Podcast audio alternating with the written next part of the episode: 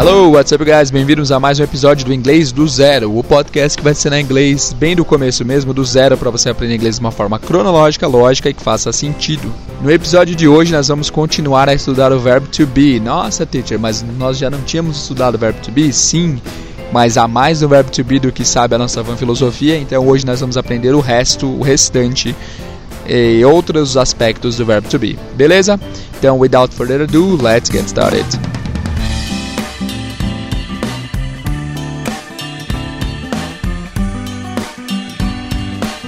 Hey, what's up, guys? Hoje a gente vai falar de aspectos diferentes do verbo to be. Nós já tratamos dele no presente, né? A gente já aprendeu que para você falar eu sou é I am, ele é, ela é he is, she is, nós somos we are, eles são they are. E hoje nós vamos ver como falar tudo isso só que no passado. Todo curso de inglês, toda escola de inglês tem uma certa cronologia no que diz respeito ao aprendizado de inglês, que é o seguinte: geralmente eles passam meses ensinando só o presente e na verdade eu, o livro que eu uso para dar aula também tem essa metodologia de seguir bastante no presente, até que o aluno domine bem o presente para depois passar para outros tempos verbais como futuro e passado. Só que na vida real não é assim. A primeira interação que você for ter com alguém pode ser que a pessoa use o passado. Até porque eu, eu suspeito que o passado seja o tempo verbal mais utilizado em comunicação, né? Porque afinal, quando você vai contar para sua esposa como foi seu dia, você vai usar o passado. Quando você vai dizer como foi sua entrevista, você vai contar o passado, enfim. É, sempre que você vai relatar alguma coisa para alguém, as chances são de que você vai usar o passado ao invés do presente, né? Então, hoje eu decidi antecipar é, o passado para que vocês tenham acesso ao passado logo, para vocês saberem como ele funciona e notarem quando vocês virem o passado em frases em inglês. Beleza? Vamos lá então? Ah, só, só esqueci de mencionar uma coisa. Geralmente o passado é deixado para depois porque é considerado um pouco mais difícil do que o presente em termos gramaticais. Só que quando se trata do verbo to be, eu suspeito que o verbo to be é até mais fácil no passado do que no presente. Porque no presente nós temos as três conjugações do verbo to be, que são am, is e are. Uh, pessoal, aliás, perdão que eu estou externo hoje, estou aqui numa empresa do lado de uma rua, então o barulho vai ser um pouco alto hoje, tá? Voltando, então. No verbo to be nós temos três conjugações, am, is e are. Se você não sabe o que é o verbo to be, se você perdeu essa aula, volta lá. Eu não tenho aqui de cabeça quais foram os episódios, mas lá para trás tem dois episódios sobre o verbo to be. Qualquer dúvida, volta lá para reouvir, ok?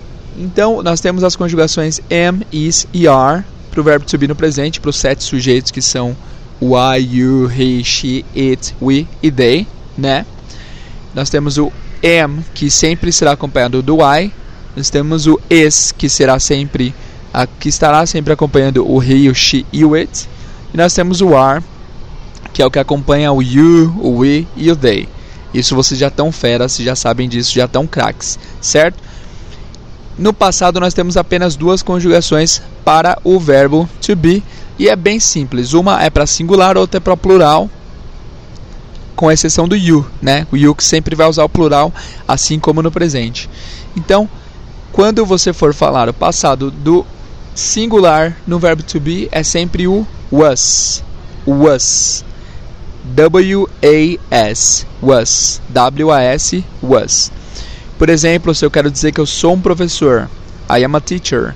Eu era um professor, I was a teacher. Eu fui um professor, I was a teacher. I was a teacher. I am a teacher. I was a teacher. Então, digamos que eu quero dizer a frase eu era recepcionista e agora eu sou advogada. Uma frase feminina aí para as mulheres empoderadas do nosso podcast. Eu era eu era qual que foi a frase que eu falei? Eu era recepcionista e agora eu sou advogada. I was a receptionist, but now I am a lawyer. I was a receptionist, but now I am a lawyer. Ok? Lawyer é advogada. Receptionist, lawyer. Então, no caso dos meninos aí, vamos pensar. Eu era, eu era estudante, agora eu sou um professor. Eu era estudante, agora eu sou um professor. Eu era um estudante, I was a student. I was a student and now I am a teacher. Beleza? O plural vai ser sempre o were. Were. Presta atenção nessa pronúncia do were, ok? É were, were. The spelling is W-E-R-E. W-E-R-E. Were. W-E-R-E. Então vamos pegar alguma frase que tenha algum plural para a gente passar para o passado. Por exemplo, They are good people. Eles são gente boa, eles são boas pessoas. They are good people. Eles eram boas pessoas. They were good people. They were good people. You are my best friend. Você é meu melhor amigo. You're my best friend. You are my best friend. You were my best friend. You were my best friend. Cuidado para não confundirem, pessoal, o were com where. Nós já vimos essa palavra where antes no podcast na frase Where are you from? Ou Where is your dad? Where is your mom? Where significa onde, né? Where não é were. Were é eram, estavam, é o passado do ar. E where é localização. Só que aí que acontece? Como que vocês falam a palavra nós em inglês? Digam pra mim aí, por favor. Nós. Nós é we, né? Então não sei se você já começou a reparar, mas olha que salada que tá virando isso daqui. Onde é where, estavam, eram, é were e nós é we. E nisso tem uma frase que eu vejo direto em filme o tempo todo mesmo, que é onde nós estávamos. Então, digamos que a cena assim, o protagonista está conversando com alguém e eles são interrompidos por algum fator externo. E aí quando eles querem retomar o assunto, eles vão falar onde estávamos? Onde nós estávamos no assunto? Essa frase em inglês vai ser where were we? Olha que trava-línguas. Where were we? Where were we? Where were we? Where were we? Onde nós estávamos? Vou procurar uns trechos aí para mostrar para vocês. Now, where were we? Where were we? So where were we? Where were we? Então, where were we? Onde nós estávamos? Onde nós estamos seria where are we, né? Where were we? Beleza, só só falei essa frase para vocês lembrarem que where não é were. Where é uma coisa, were é outra. Então é isso, pessoal. Vocês não acharam que o passado do verbo to be é mais fácil do que o presente? Eu realmente acho isso. E é bem simples, é bem simples. O was é passado do singular e o were é passado do plural e do you, né? Beleza, para terminar, vamos fazer sete frases usando o presente e o passado para vocês se habituarem bastante aí. Vamos lá.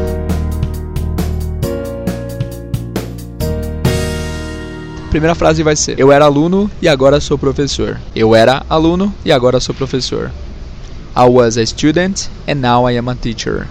I was a student and now I am a teacher. Você estava uh, você estava feliz e agora você está triste. A palavra triste em inglês é sad. Você estava feliz e agora você está triste.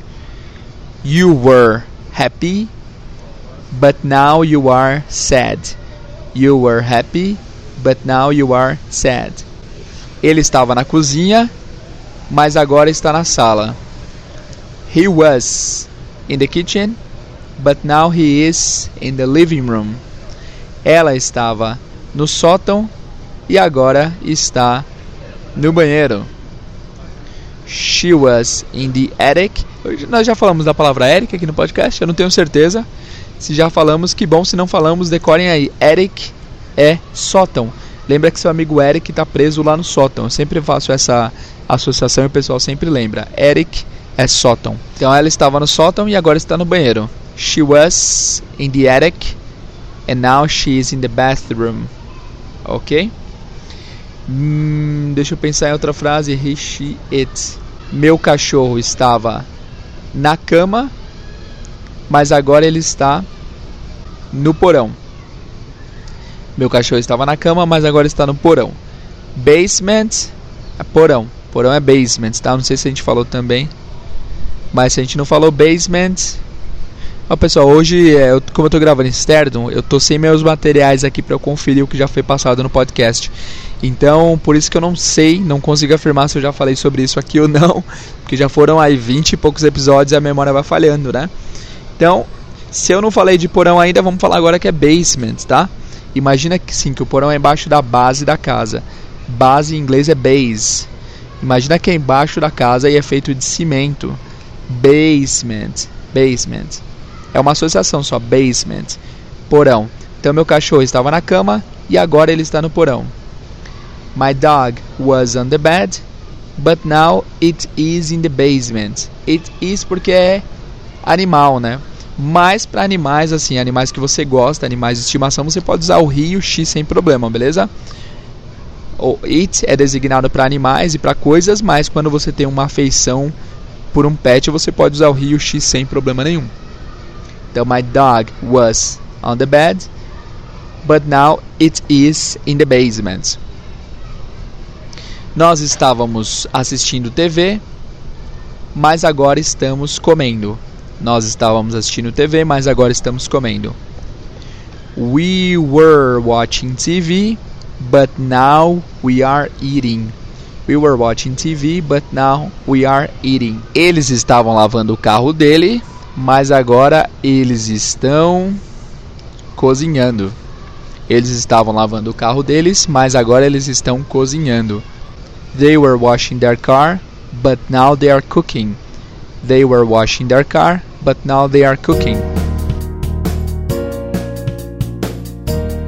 Bom, então é isso, pessoal. Mas para terminar, deixa eu só tirar uma outra dúvida que é a seguinte: como fazer perguntas no passado com o verbo to be? Vocês sabem que no presente é simples. Por exemplo, se eu quero perguntar se você é médico, é só você trocar o you com o are, né? O verbo auxiliar com o pronome pessoal. Então, you are a doctor é positivo, você é médico. Are you a doctor? Você é médico? Uma pergunta, você inverte o pronome pessoal com o verbo auxiliar, certo? E no passado é a mesma coisa, você simplesmente vai falar, por exemplo, você era médico, a frase positiva seria You were a doctor. Para fazer pergunta, Were you a doctor? Were you a doctor? Was she a dentist? Was he a football player? Were they a happy family? Beleza? Deu para entender? Dúvidas? Pessoal, então é isso por hoje. Esse foi o verbo to be no passado. Agora eu queria pedir um favor para vocês que é o seguinte: eu estou passando todo esse conteúdo aí e eu não sei como vocês estão lidando com eles. Geralmente quem entra em contato lá pelo podcast, quem manda e-mail é para elogiar. Aliás, muito obrigado pelos elogios, valeu mesmo. Mas eu queria saber se vocês estão realmente adquirindo o conhecimento. É preciso que vocês é, estejam aprendendo, não apenas ouvindo, né? Então eu queria o feedback de vocês. Mandem o e-mail de vocês lá para inglêsdozero.outlook.com e me diz qual, quais são suas dúvidas. Qual é sua dúvida? Teve alguma coisa que você não entendeu dos episódios passados? Teve alguma coisa que eu posso te ajudar? Não perguntem nada por enquanto sobre coisas que não foram tratadas aqui no podcast, porque senão ficaria muito abrangente e também ficaria difícil de controlar tanto tantas perguntas aleatórias. Mas se você tem alguma dúvida sobre o que já foi tratado aqui, por favor, manda seu e-mail ou entre em contato lá no Instagram, no Inglês do Zero Podcast lá no Instagram, beleza? Então, repetindo, se você tem alguma dúvida sobre os episódios que já passaram, sobre conteúdos que já foram vistos aqui, mande seu e-mail para inglês do ou entre em contato pelo Inglês do Zero Podcast no Instagram. Beleza? Então eu vou ficando por aqui por hoje, pessoal. Muito obrigado pela audiência, pela paciência de vocês por ouvirem ao podcast. Se você está ouvindo aí pela Apple Store, se você está ouvindo pelo iTunes ou podcast, por favor, nós pedimos que você dê uma avaliação sincera sobre o que você acha do podcast aí no, no seu player para que isso ajude o podcast a crescer, ok? Muito obrigado pela audiência de vocês, muito obrigado por ouvir o podcast e vejo vocês no próximo episódio. Thank you guys, see ya!